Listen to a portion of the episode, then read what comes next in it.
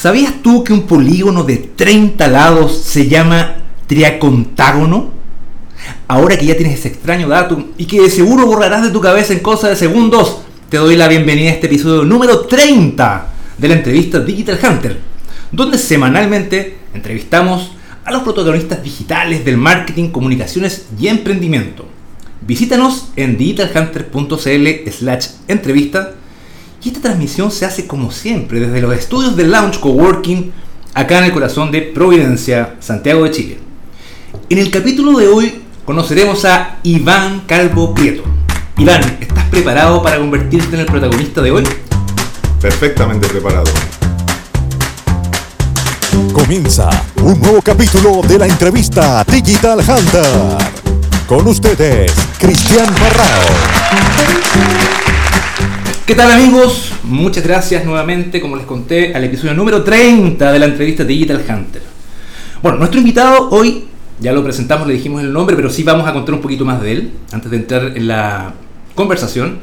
Iván Calvo es experto en social selling, es consultor, profesor, CEO y fundador de Lyle ABN, después nos va a contar de su empresa, es una persona muy activa en LinkedIn, con mucha opinión y estudioso de diversos temas de marketing, redes sociales y tecnología que nos encantan estos tipos de temas acá en, Digital Hunt. Iván, ¿qué tal? Buen día, ya nos habíamos saludado. Partamos directamente al corazón, tú eres experto en social selling. ¿Qué es el social selling? Hola Cristian, muchas gracias por la invitación. Social selling eh, es venta social en, en, español, la traducción del inglés, y básicamente lo que consiste es exponerte en redes sociales y conseguir que a través de las redes sociales los clientes puedan llegar hacia ti sea, ese es el, punto. Conseguir, ah, conseguir atraer desde las redes sociales clientes hacia tus productos y servicios. Ok, lo primero que se me ocurre preguntarte, pensando en la gente que nos está escuchando, ¿cuál es la diferencia con e-commerce? Eh, eh, ¿Este es un, subconjunto de venta? Es diferente. La, diferencia es que en e-commerce tú colocas una tienda, una tienda digital, donde, por ejemplo, los casos más eh, evidentes son Amazon o, o Alibaba, donde tú compras productos directamente o pides o, servicios a través de una web.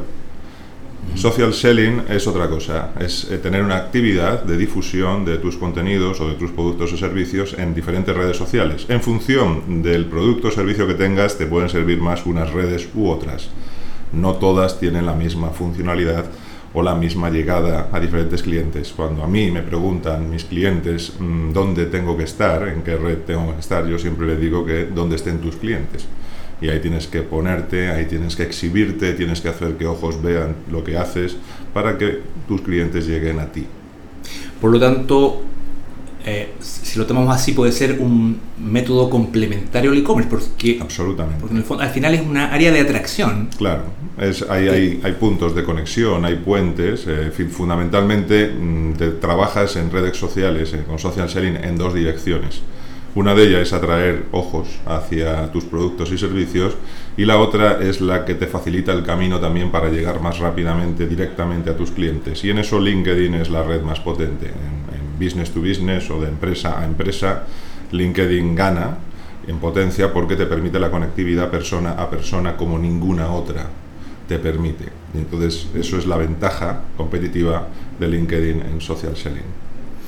Ahora, me quedo con el punto que dijiste anteriormente, que depende de cada red social, depende de dónde están tus clientes. Me imagino que en algún momento en otra conversación lo, comentamos alguna vez, Iván, sobre el caso de Instagram.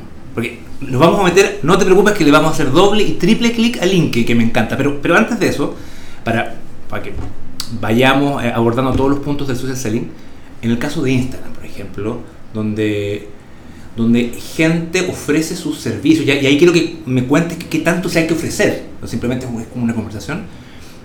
Y, simplemente para solicitar un servicio te dan un teléfono. Ahí nos olvidamos de e-commerce, por ejemplo. He, visto diferentes tipos de casos. ¿Cómo, claro. Eh, ¿Cómo, hay, lo ves tú? Hay diferentes tipos de casos. En el caso de Instagram es una red que ha triunfado muy fuerte en tema de foto y vídeo. O sea, es muy visual hay gente que está haciendo cosas muy interesantes en Instagram. Yo aquí en Chile destaco a Vale Urzúa con la empresa Soy Tendencia, en la cual tiene un movimiento casi ya detrás de ella ahí en, Instagram. ¿Qué, es eso? Cuéntanos. es, es, una empresaria chilena, es una chica joven que tiene una combinación de un negocio entre sus viajes, los viajes que hace por el mundo y que documenta con vídeos, con fotos y que expone no solo en Instagram, también en YouTube y en alguna otra red. Y además lo combina con la moda. Y lo combina muy bien porque tiene una tienda y vende, vende también con e-commerce y vende físicamente también. O sea, tiene, tiene una combinación muy interesante y para ese modelo de comercio hay un modelo de negocio perfecto ahí. O sea, para ese trabajo que está haciendo, yo creo que es fantástico Instagram o YouTube también, que lo utilizan muy bien. Ahora, en ese caso, eh, sí les quiero recordar a todas las personas que nos están viendo o escuchando, vamos a dejar todos los casos, digamos, documentados con los links correspondientes. Sin embargo, te quiero preguntar, si, si es que nos metiremos ahora a, esta chica, ¿qué se ve? Que eh, ella nos sale vendiendo sus servicios. ¿Cómo? Claro, ella, lo, que vende es su, su, marca. Directamente lo que tiene es un trabajo muy fuerte sobre su marca y que lo expone con su estilo. Ella se graba, empezó grabándose a sí misma y al final se ha convertido en una influencer. En, Instagram y en, YouTube tiene miles de seguidores, eh, miles de compradores potenciales y las marcas están interesadas en trabajar con ella y que vista sus prendas o que las publicite por la cantidad de seguidores que tiene. Hay otros ah, casos, hay otros casos similares también, en, como por ejemplo el caso de Germán en YouTube, que es un youtuber famoso aquí en Chile. Sí, correcto, sí. Que ya no vive en Chile, entiendo. Bien, no sé dónde vivirá ahora, pero desde luego es un crack, o sea, en ese mundo ha, marcado un, hito. Pero ya, ok.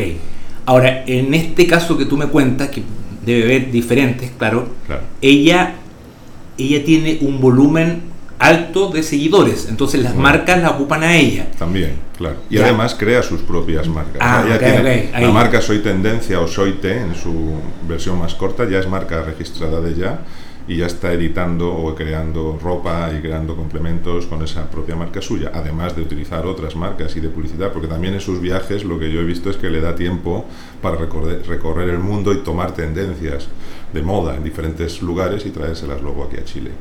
Ok, ya. Por lo tanto, ahí hay dos modelos al final. En, este caso que estamos conversando. Ella como, como trae una mochila llena de, seguidores y, que lo, al final eso es lo que compran las marcas. Y por otro, por otro lado, sus, sus artículos, sus servicios. ¿sí? Efectivamente, tiene una combinación de varias cosas. Eh, trae viajes, eh, incorporación de tendencias, moda y todo eso además reforzado con una estrategia potentísima de difusión eh, sobre todo en Instagram, es lo que estábamos hablando, y en YouTube, donde sus vídeos son vistos por también miles de seguidores. ¿Y qué pasó con Facebook? Facebook em, tiene problemas, obviamente. Ahora, oh. ahora está, está en, serios problemas por la cantidad de datos que fueron transferidos a través del escándalo este que se ha conocido de Cambridge Analytica. Y obviamente Facebook es el dueño de Instagram, entre otras cosas, lo compró Instagram pero eh, Facebook ha quedado como dañado ahora por este caso, pero también se ha quedado como sin foco previamente a este caso. Eh, la dispersión de Facebook, o yo lo llamo el gran bazar que se ha convertido Facebook, hace que no tenga un foco claro hacia una dirección. Entonces Facebook se ha convertido en un gran bazar en la que puedes entrar y desde ver vídeos de gatitos a vídeos profesionales, eh, temas de prensa, de los periódicos o fotos de tu familia por ahí. Entonces al final está la dispersión que el foco no está claro en ningún caso. Sin embargo, lo que ha hecho Facebook es recolectar datos de modo masivo y el escándalo que se ha producido es porque bueno, se los transfirió a esta empresa con fines políticos y eso pues hace, ha hecho que esta empresa haya podido utilizarlos en campañas como la de Donald Trump o también se habla del Brexit en el caso del Reino Unido, de la salida del Reino Unido de la Unión Europea en el cual ha habido casi eh, un menú a medida de esos eh, perfiles para influenciarles con noticias eh, que podrían ser mm, de dudosa calidad, pero digamos que ahí Facebook ha jugado con fuego porque ha cedido datos que en teoría son sensibles y ha mercadeado con ellos con fines eh, complejos. Y eso es lo que le está dañando. Y, veremos a ver cómo acaba todo esto, porque al final la privacidad cada vez está eh, más en entredicho. Eh, nosotros subimos muchos datos a, la red, solo con darle a me gusta. Leí un artículo no hace mucho que venía al cuento de esto de Facebook, que decía que cuando tú le has dado a más de 300 veces a me gusta en Facebook, Facebook ya es capaz de saber tus gustos en diferentes ámbitos, desde la política, la economía, hasta los animales, o mejor que tu pareja. Qué, terrible eso. Entonces es brutal. O sea, imagínate que con 300 me gusta ya te hacen un perfil en el que saben perfectamente qué compras o qué tendencia política tienes o qué, cuáles son tus miedos o tus filias o tus fobias. Y que con eso pueden construir campañas a medida para influenciarte.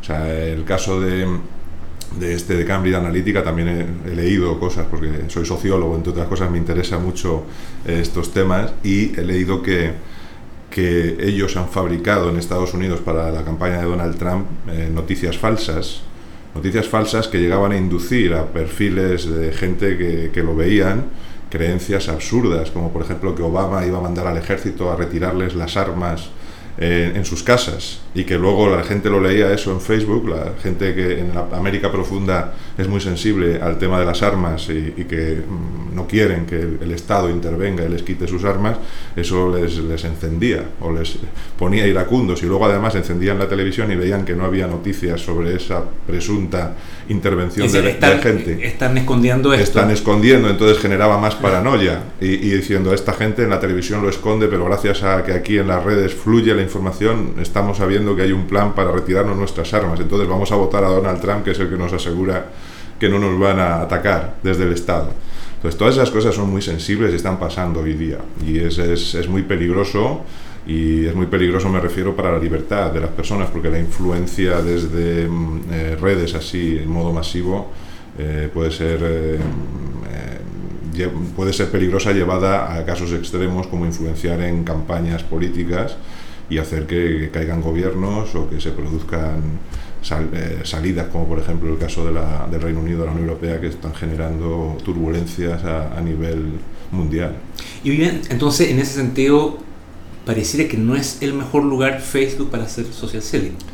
A ver, Facebook em, hoy, hoy día tiene problemas y tiene que cambiar muchas de sus políticas de, de comunicación. Una de las cosas que está haciendo es cambiando Em, la comunicación hacia afuera diciéndole a la gente que va a proteger mejor sus datos. Pero desde luego Facebook es una enorme red. Está por ver si va a caer o no va a caer, si va a salir dañada o no dañada de, todo esto con, con, daños serios o no serios. Y em, puedes hacer social selling como, por ejemplo, desde business to customer eh, Facebook es un gran bazar y hay empresas que tienen que colocarse ahí, poner sus anuncios, eh, enseñar lo que están haciendo. Imagínate. eso es un plan de medio que claro, que entras dentro de que si tú eres un banco, por ejemplo, una gran compañía o la Coca-Cola, pues eh, vas a estar en Facebook. O sea, hoy día hay mucha gente que pasa mucho tiempo en Facebook y todavía pues vas a tener un impacto con tus anuncios, con tu publicidad.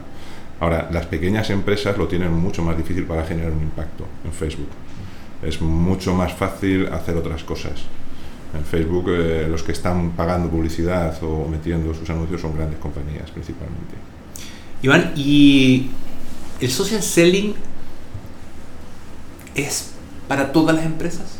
Porque, claro, pareciera que una, una persona que, que de, cero a poder vender a través de Instagram, por ejemplo, eh, hay una gran diferencia. Pero las empresas que ya están, las medianas, las grandes, eh, hay diferencias, ¿Cómo es pero obviamente, por ejemplo, em, en, el caso de LinkedIn, que es el que más conozco, donde estoy especializado, porque soy uno de los 10 expertos certificados por LinkedIn en Latinoamérica y en, ventas en social selling, y entonces somos seis en español y cuatro en portugués, porque el mercado brasileño es importante también. Y lo que te puedo decir es que en LinkedIn, por ejemplo, todas las empresas tienen el mismo espacio seas la Coca-Cola o seas una pequeñita empresa. Tienes tu página de empresa y tienes la posibilidad de generar impacto de modo gratuito. Hay versiones gratuitas y luego puedes ir subiendo y escalando a versiones ya de pago. Eh, y obviamente puedes comprar publicidad. Pero bueno, yendo al grano, tú tienes el mismo espacio que cualquier empresa grande. Lo que te hace falta es definir tu plan comercial. O sea, si eres una pequeña empresa, probablemente le vendes a una comunidad no muy grande de clientes lo que tienes que identificar es dónde están esos clientes y cómo llegar a ellos. Y probablemente en LinkedIn estén. Y a esos clientes lo que tienes que hacer es contactarlos, seguirlos, eh, hacer que ellos te sigan, te vean, vean lo que tú haces y generar tu comunidad. Y entonces eso es muy potente. En otras redes, dependiendo de, de, lo que vendas, por ejemplo, si eres un restaurante, pues probablemente tengas que hacer una campaña potente en Facebook o en Instagram de tus platos, de tu servicio, de tu asistencia, entonces tienes otros espacios. Ahí no te recomendaría, por ejemplo, LinkedIn para un restaurante no sería la red más prioritaria. Correcto, claro. Tú en algún momento llamaste a LinkedIn, lo vi en, alguna anotación tuya, el Networking 3.0. Claro, yo hago una diferencia que son los tres niveles en los que nos movemos. Yo llamo el mundo 1.0 al mundo real, como estamos tú y yo aquí ahora, sentados en una mesa, tomando un cafecito, haciendo una entrevista tranquila y viéndonos cara a cara. Ese es el mundo real, 1.0. El mundo digital es el mundo 2.0, en el cual ya eh, nos invadió Internet, buscadores como Google, el correo electrónico, portales, eh, esos son exponentes de ese mundo digital 2.0. Y las redes sociales son una tercera capa que se nos han colocado por encima, que es una evolución al mundo 3.0. Entonces ahora las redes sociales ya son algo más que el mundo digital, es otra cosa, es otra manera de relacionarnos es un mundo que nos rodea y no para ahí, o sea, esto va a más. Eh, ya viene el punto, el 4.0, ya estamos conviviendo en parte con 4.0, que es ¿Cuál, sería ese? Internet de las cosas, cosas hablando con cosas. Ya eh, tú te subes a tu auto y pones Waze o, Google te avisa de dónde vas a ir, porque están monitoreando tus viajes y te dice vas a tardar 30 minutos en llegar a casa porque hay un atasco tanto. O sea, eso ya es eh, una interacción casi, te diría, 4.0. Cuando el auto ni siquiera hable contigo y se relacione tu celular con el auto, eso es 4.0 puro. Y eso que eh, eh, otros ejemplos que dicen que el refrigerador Por ejemplo, le va a avisar a no sé qué cosa que le falta leche a, tu casa. Exacto, que, que, el refrigerador pueda saber cuáles son los productos que tú consumes y que directamente cuando vea que está bajando le pida al supermercado que te envíe. Eso es 4.0, pero después del 4.0 vendrá el 5.0 y dices, ¿y cuál puede ser el 5.0? pues pueden ser robots hablando ya con robots. Discutiendo y peleando. Y, y, a inteligencia artificial conectado con ellos. O sea, eh, lo que está claro es que estamos viviendo la cuarta revolución industrial. Estamos de lleno en la cuarta revolución industrial. Y que si las tres anteriores han cambiado el mundo de modo radical, con exponentes como por ejemplo en la primera revolución industrial fue eh, la máquina del vapor y, la apertura de rutas comerciales, la creación del ferrocarril o barcos con vapor, y cambió el mundo en el siglo XVIII y sobre todo ya hacia el XIX. En el XIX la, la segunda revolución industrial estuvo liderada por la electricidad, también por el petróleo, y fue un impulso tremendo a finales del siglo XIX que cambió todo el siglo XX, la mecanización del siglo XX. Y a finales del siglo XX hemos vivido la tercera, a partir de los años 60, con la revolución computacional o sea, los ordenadores eh, son el exponente de la tercera. Y ahora estamos de lleno en la cuarta, que es otra cosa, que es la revolución del conocimiento. O sea, ahora estamos en la era del conocimiento global. la era de la cuarta revolución industrial se distingue porque todos tenemos más acceso al conocimiento que en ninguna otra era antes de la historia. Y cualquier persona a través de un celular puede acceder a todo el conocimiento mundial teniendo una buena conexión a Internet el impacto que eso está generando en todos los sectores y está cambiando em, toda la forma de trabajar de muchísimas empresas va a hacer que, el mundo cambie de modo radical. Si con las anteriores, que han sido con impactos más locales, ha habido cambios gigantes, imaginemos lo que estamos viviendo ahora. Yo creo que lo que estamos viviendo ahora nos va a llevar a un cambio de era y no tardando. O sea, vamos a, a ir camino de que en este siglo XXI que vivimos probablemente daremos un salto de especie. Interesante. Iván, eh, te quiero trasladar a otro tema más, más no sé si anecdótico, no, sé qué poner el nombre que ponerle. Eh, yo sé que es de mal gusto andar preguntando números, ni cuánto uno gana, cuánto pesa, cuánto mide, pero necesito preguntarte, ¿cuántos seguidores tienes en LinkedIn? Bueno, yo tengo en torno a unos 30.000 seguidores, o sea que están ahí más o menos. Ya, pero el, término exacto es eh, contactos. Hay dos diferencias, hay contactos, o sea, LinkedIn te permite contactos, o sea, contactos directos que te puedes mandar en, mensaje. y, luego te permite tener seguidores. Por ejemplo, yo veía ahora un anuncio del presidente de Francia, de Emmanuel Macron, y él tiene como 800.000 seguidores, o sea, no contactos, él es un influencer. Y veía un vídeo que ha mandado de, Samsung, creo que lo, veía antes de, de, que Samsung ha decidido establecer su planta de inteligencia artificial en Francia. Y como el presidente de Samsung hace una declaración, de, institucional de, cómo va a instalar la planta de inteligencia artificial en Francia, en Europa, eh, el presidente Macron, o su equipo, pero supongo que tendrá un equipo trabajando con él, a través de su cuenta de LinkedIn ha, rebotado ese vídeo y lo ha publicitado como un logro de su administración de atraer ese tipo de inversión hacia Francia. Entonces el presidente Macron lo está utilizando muy bien y tiene ya cerca de 900.000 seguidores. Seguidores que no contactos, él es un influencer. Entonces en LinkedIn tú puedes hacer contactos y tener una estrategia normal de contactos. Te puedes tener 2.000, 3.000, 500. Es lo que LinkedIn considera que ya tienes una buena red. Claro, siempre te pones más de 500. Claro, a partir de ahí ya puedes crecer, pero hasta 30.000 es el límite. Qué raro ese límite también. No, no es raro, porque Facebook lo tiene en 5.000 amigos. En teoría, el Facebook te dice puedes tener 5.000 amigos. Claro, pero LinkedIn podría decir, ¿y si ponemos 50.000? Ellos, el problema que me transmitieron cuando yo les pregunté eso, que yo se lo pregunté directamente en su central de Sao Paulo cuando estuve con ellos, fue que eh, habían considerado que era un buen número ya y que además los algoritmos de trabajo con eso ya les permitía eh, tener una capacidad de técnica suficiente para no crear o necesitar determinadas eh, elevaciones de, servidores o, de capacidades tecnológicas. De momento puede ser que lo, lo amplíen el número, pero 30.000 personas conectadas en primer nivel ya es mucho, que no quiere decir que no puedas tener más seguidores. Sea, puedes tener, el caso de Macron es el que te acabo de exponer. No, pero está Richard Branson que eh, tiene varios millones. millones Claro, o sea, es, es, brutal. O sea, hay gente que tiene muchos seguidores y que sobre todo generan un impacto, un impacto en materias, por ejemplo, el caso de Richard Branson es un absoluto innovador y disruptor y, tiene artículos muy interesantes. O sea, él motiva a la gente, explica cosas que hace y lo hace muy bien. Ahí tú, dado en tu caso que eh, estás en el límite y, ya ahora empiezas a tener seguidores, ¿cómo lo haces con la cantidad de veces que interactúas por LinkedIn? Bueno, yo tengo eh, mi ¿Te mides? Claro, yo, tengo, yo tengo mi método, que además lo llamo el método IN. el, propio, el propio LinkedIn tiene como logo IN, pues yo he dicho es un método perfecto. IN eh, significa dentro en inglés. y yo tengo ese mismo método y lo baso en cuatro pilares. Entonces, yo, primer pilar, hay que desarrollar un buen perfil. Y mido 21 parámetros. He desarrollado un método para medir esos 21 parámetros que van desde la foto hasta el nivel de interacción que tienes en grupos o eh, seguimiento de empresas, por ejemplo. Y puesto subjetivamente unos números para medir eso, pero así me da una, una, una relación de, de un indicador que he creado para el perfil. Y para la estrategia también mido los eh, contactos, veo cuánto evoluciona esa red, con quién tiene, no tiene un crecimiento de contactos, enfocándose hacia tu sector, porque claro, me dices, mucha gente me pregunta cuántos contactos tengo que tener, digo, los que tú necesites para tu estrategia. Igual con 2.000 contactos de tu sector, estás perfecto porque llegas a tus potenciales clientes, eh, lo que tienes que hacer es contactar con ellos, no solo relacionarte con los que ya conoces, porque si no sería absurdo, tienes que abrir tu red y contactarte a gente nueva, porque si no te morirías de, hambre, si solo estás con los que ya conoces.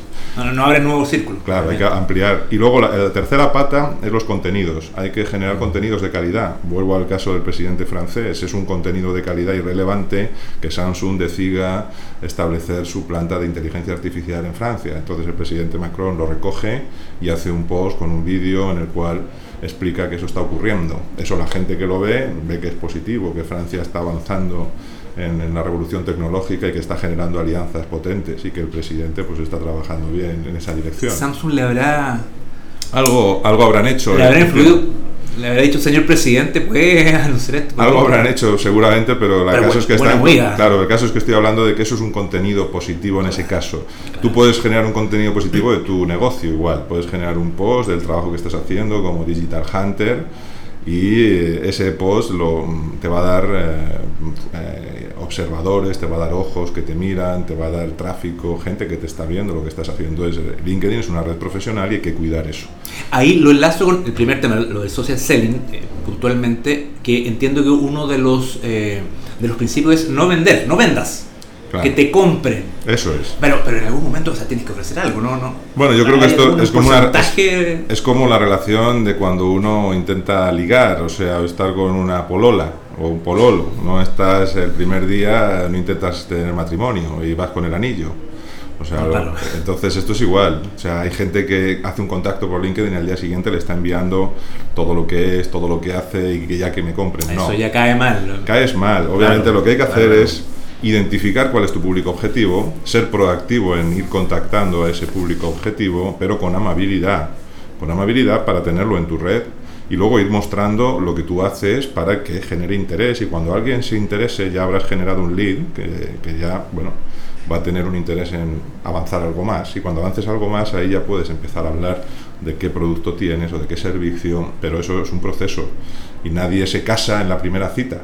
O sea, hay que pasar por la primera cita, la segunda, el baile, eh, la visita a la casa, el salir a cenar y todo eso al final lleva a las ventas. Es un proceso muy similar. Iván, eh, quiero preguntarte sobre, sobre tu persona en realidad, más ya nos metimos bien en los temas profesionales. Tú eres ingeniero y sociólogo. Exactamente. Mira, mira qué curiosa mezcla eso. Bueno, además ingeniero industrial mecánico, o sea, de una rama dura de la ingeniería, de, la, de la, mecánica. Bueno, yo, yo, evolucioné desde ahí. Primero soy ingeniero, estudié ingeniería primero en la Universidad de Salamanca, que es una de las más antiguas de Europa, de España, la más vieja. Cumple este año 800 años. O sea, junto con la Universidad de la Sorbona, Oxford y Bolonia, son las cuatro universidades más antiguas del mundo. Bueno, de ahí provengo yo. ¿Y por qué pasé de la ingeniería luego a estudiar eh, ciencias políticas y sociología y hacerme sociólogo? Es por el interés que tuve en una asignatura que cursé dentro de la ingeniería en los métodos y sistemas de trabajo, sociología del trabajo se llamaba, cómo se organizaban las empresas para afrontar los procesos productivos. Entonces me llamó mucho la atención esa asignatura y vi que la ingeniería es muy dura en números, en matemáticas, en física, en llevar a mm, algoritmos o, ciencia dura muchas cosas, cálculo, y que al final dices, bueno, eso está muy bien, pero todo lo que haya que hacer luego hay que hacerlo con personas, o sea, hay que trabajar con la gente. Entonces, al final vi cómo había otra parte, que era la parte humana, que había que, que desarrollar y que había que entender para poder ofrecer a las organizaciones soluciones, como es, pues por ejemplo, mejorar la gestión de las empresas, entender mejor cómo se organizan los grupos de trabajo, desde un grupo pequeño a un grupo grande, a una gran multinacional que está en muchos países. Entonces ahí había todo un universo y un mundo que la sociología aborda, que estudia, que se introduce en todo ello y dije, bueno, tengo que profundizar en eso y por eso en España hay una universidad que es la UNED, la Universidad Nacional de Educación a Distancia, que te permite muy flexiblemente seguir estudiando mientras trabajas. Entonces yo ya estaba trabajando de ingeniero y decidía que por las tardes, noches, fines de semana, pues me iba estudiando online ya con vídeos, con algunas clases presenciales porque tiene centros por diferentes partes de España. También aquí en Santiago hay un centro, en el Centro Cultural de España hay un centro de esta universidad, hay centros por varias partes del mundo donde hay un mixto entre presencial y online y te puedes ir estudiando una carrera. Yo me estudié la licenciatura de Ciencias Políticas y Sociología así. Así que... Es una curiosa mezcla, eh, sobre todo también en lo que estás ahora, que tiene, tiene de las dos cosas, pero me imagino que también era impensado. Bueno, al final a mí me gusta... No sé si está en tu plan, de, en tu ruta. Al final hay cosas que uno planea y otras que van saliendo. Yo vengo del mundo duro de la ingeniería y he trabajado casi 15 años en, ingeniería, o sea, pero siempre en el área comercial, porque yo soy una persona que me gustan mucho las ventas y la interacción con el mercado. Entonces al final he ido especializándome en ventas y todas las empresas, incluidas las de ingeniería, tienen que vender. No hay ninguna empresa, no hay ninguna empresa que sobreviva si no hay clientes y no vendes. Entonces lo que al final he hecho es, convertirme en un experto en ventas, integrando mis estudios anteriores, en ingeniería y sociología, más otros estudios de posgrado que he hecho, porque he seguido estudiando y sigo estudiando. A mi curiosidad creo que no se va a acabar y además en este mundo maravilloso en el que vivimos, donde hoy tienes más fuentes donde beber que nunca, pues es más fácil estudiar. Entonces me ha llevado a tener esa curiosidad y en el mundo de las ventas a especializarme ahora en social selling, en cómo aplicar las redes sociales para llegar más y mejor a tus clientes. Y en especial LinkedIn, que es la red profesional más importante del mundo. Entonces eso ha hecho que LinkedIn viera en mí también alguien que está generando un impacto y un conocimiento, porque estoy generando mis propios métodos. También hice un estudio el año pasado del uso de LinkedIn que hacen los CEOs, los gerentes generales de las mayores empresas de Chile, las que están cotizando en el IPSA, y veí que hay una brecha generacional y que la mayoría son baby boomers o generación X, es decir, que nacieron entre el año 64 y el año 80 eh, aproximadamente. Esos son la generación X y previo al 64 los baby boomers. Y toda esa gente que está dirigiendo hoy las compañías, no están muchos de ellos entendiendo lo que está pasando. Y no tienen cuenta en LinkedIn. Y, claro, hay muchos que no tienen. Ese estudio está en mi página web, en la página web de LAIL-ABN, y ahí está, se puede descargar. También está accesible a través de mi perfil en LinkedIn y se ve que, bueno, en el IPSA, lo hice el año pasado y se puede ir revisando, hay muy pocos CEOs que utilicen o gerentes generales correctamente LinkedIn para poder comunicar, no solo hacia sus clientes, sino también hacia sus trabajadores. Porque hay muchos trabajadores que ya se enlazan directamente con sus perfiles a sus empresas. Entonces están perdiendo un, un canal poderosísimo de comunicación. Eh, hoy día la revista de la empresa ya la lee menos gente, pero entrar en el perfil de la empresa de LinkedIn y ver qué está publicando la empresa o qué dice mi gerente general es muy fácil. LinkedIn te, le acusa a algunas empresas, a mí me llegan anotaciones que dice, esta empresa tiene el 10% menos de sus empleados. Claro, entonces, entonces está, ¿qué pasa? Está fomentando que la gente se conecte, pero ya hay muchísima gente conectada. Lo que ocurre es que esa brecha generacional que como sociólogo he detectado, eh, hay que corregirla. O sea, porque los millennials o la generación Z que ya viene empujando, la generación Z es la que ya está relevando a los millennials, o sea, los nacidos eh, en los últimos 20 años, y que ya se están incorporando al mercado laboral, son nativos absolutamente digitales y necesitan ver dónde están trabajando y qué están haciendo ya en las redes. Ellos viven ya ahí.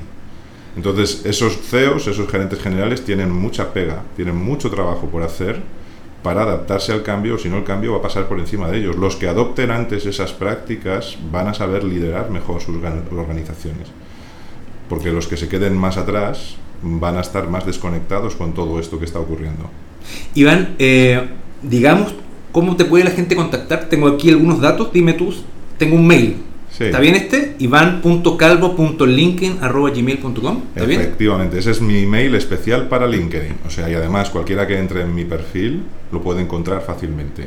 Porque está arriba en mi extracto para que sea fácilmente contactable y cualquiera me puede escribir a ese correo y yo trato de responder a todos aquellos. Obviamente no me puedo tomar un café con todo el mundo que me escribe. Tengo que, que te ofrecen hartos cafés, me imagino. Eh, me, podría pasar toda la semana con toda la gente que me escribe tomando cafés, pero no podría trabajar, no podría hacer otra cosa, entonces intento disculparme. Tengo muchísima gente ya queriéndome contactar. Tengo ahora mismo como unas 2.000 personas en lista de espera que quiere contactarme, pero yo voy seleccionando porque no puedo aceptar a todos ya. Tengo el límite de los 30.000 que me hace que tengo que ir seleccionando mucho los que incorporo nuevos, pero trato de responder a todos aquellos que tienen un sentido, un propósito y que buscan algo, algo concreto, que me escriben y me dicen quiero hacer esto con un propósito y si ese propósito lleva a hacer un trabajo o algo que, que considere yo que es interesante que nos juntemos, ahí me ofrezco a, responder y a tomar ese café y charlar. Pero no puedo aceptar a todos, no puedo tomar café por conversar con todo el mundo. tu sitio es, eh, dime tú, www.lail Eso es. guion abn.com. Lo vamos a dejar escrito, ¿está bien? Perfecto, está correctamente. Eh, también saqué tu, tu, Twitter, que es twitter.com slash Iván Calvo Prieto, y tu Instagram, instagram.com slash Iván Calvo Prieto. Perfectamente, ahí estoy localizable. Obviamente no tengo la misma actividad en todas las redes. Donde soy muchísimo más activo es en LinkedIn, porque es donde estoy especializado y básicamente porque no hay tiempo humano, físico, para estar eh, en todas las redes todo el día. O sea, hay que hacer muchas más cosas. Hay que trabajar también. Hay que trabajar y hay que hacer muchas más cosas. Tú ten en cuenta que tenemos las mismas 24 horas que tenían nuestros abuelos y que el nivel de exposición a, ocio y a trabajo a través de todo este universo que nos rodea, 1.0, 2.0 y 3.0, es brutal. Entonces al final no tenemos tiempo para estar en todos los sitios y haciendo de todo. O sea que hay que ser selectivo y poder dedicar tiempo a las cosas según sean tu prioridad. Iván, te quiero agradecer por haber aceptado esta invitación. Muy interesante y entretenida la, conversación. ¿Alguna frase final, algunas palabras al cierre? Lo primero, agradecerte, Cristian, porque ha sido muy agradable estar aquí con vosotros. Creo que estáis haciendo un muy buen trabajo. Creo que estamos viviendo esta revolución. Y lo que le quiero recomendar a la gente es que no tenga miedo, eh, que se planifique, que reparta su tiempo que esté en contacto con su gente a través de las redes que más le interesen, que sea moderado en su uso, es decir, hay que seguir yendo a comer, a tomar el café rico en persona, leer un libro también en papel es muy agradable, pero yo creo que como todo en la tecnología que ha hecho el ser humano, tiene un lado positivo y un lado negativo. Un cuchillo sirve para matar y para cortar un buen filete. Las redes sociales mal utilizadas, abusando de ellas, pueden generar patologías. De hecho, hay psicólogos y sociólogos que ya están estudiando diferentes patologías de dependencia excesiva o de están generando problemas de relaciones de gente que, está excesivamente conectada en una red y luego pierde sus amigos en, la vida real y no se va a un asado a disfrutar bien de un choripán y, y una buena cerveza, un buen vino chileno. Entonces yo creo que hay que, hay que generar eh, tiempo para todo, hay que repartirlo y aprovechar el lado bueno de las cosas viviéndolas con moderación. Iván, muchas gracias y mucho éxito en tus proyectos. Muchísimas gracias, Cristian, y igualmente os deseo que os vaya muy bien con, con vuestras entrevistas. Muchas gracias. Digitales, nos vemos en la próxima. Que estén muy bien.